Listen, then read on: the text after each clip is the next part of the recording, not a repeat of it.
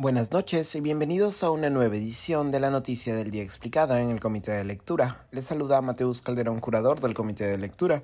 La Comisión de Ética del Congreso aprobó el pedido que recomienda suspender por 120 días a Freddy Díaz, congresista acusado de abuso sexual.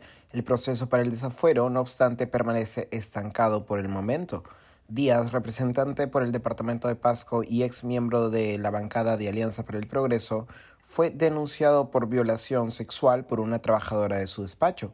De acuerdo a la denuncia, la grave agresión sexual habría ocurrido en la oficina del legislador en Girón Azángaro. Según el testimonio, Díaz habría bebido algunas cervezas con su subordinada y luego habría aprovechado su estado de inconsciencia para cometer la violación sexual.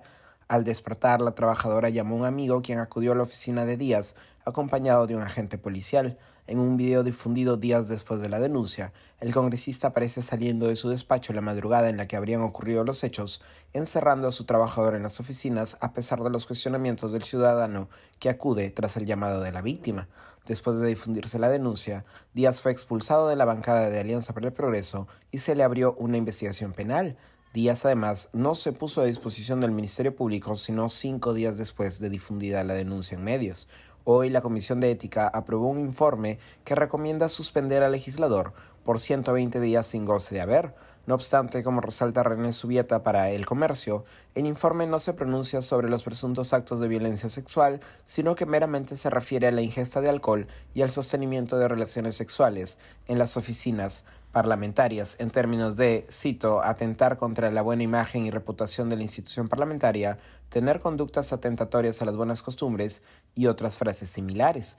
El informe de ética termina suscribiendo así la propia versión de Díaz, quien hasta la fecha solo ha aceptado responsabilidades por ingerir bebidas alcohólicas en diferentes instalaciones del legislativo. El informe deberá ser votado luego en el Pleno.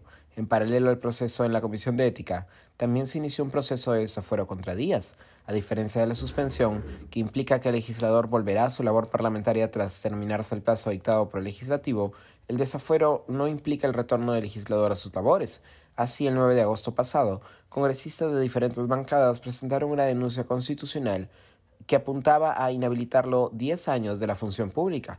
No obstante, hasta hoy, la comisión encargada de la revisión de la denuncia contra Díaz, la Subcomisión de Acusaciones Constitucionales, todavía no sesiona, dado que no se ha puesto de acuerdo respecto de la elección de su presidente. Esto ha sido todo por hoy. Volveremos mañana con más información. Se despide Mateus Calderón. Que tengan buena noche.